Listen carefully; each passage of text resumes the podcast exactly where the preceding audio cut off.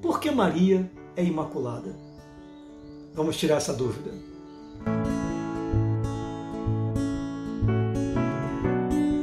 Eu quero dividir a minha explicação em três pontos. O primeiro ponto é a questão da expressão imaculada. Imaculada vem de mácula, em latim, que significa mancha. Maria é aquela imaculada, a sem mancha. Esse é o primeiro ponto. Segundo ponto é a questão do pecado original. Todo problema da Imaculada Conceição gira em torno do pecado original.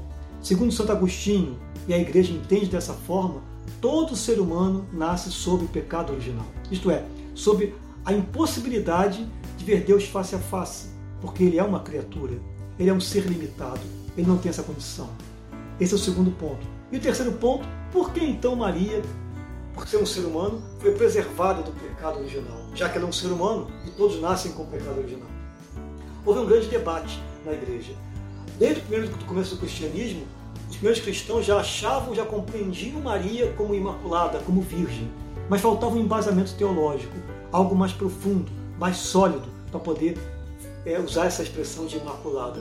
Foi aí que entrou o franciscano dos Escoto.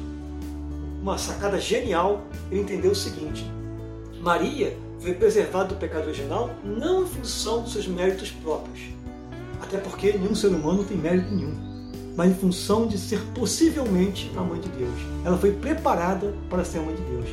Eu digo possivelmente porque Maria podia dizer sim ou não ao projeto de Deus. Porque Maria, por ser um ser humano, tem a liberdade, tem o livre-arbítrio dado pelo próprio Deus.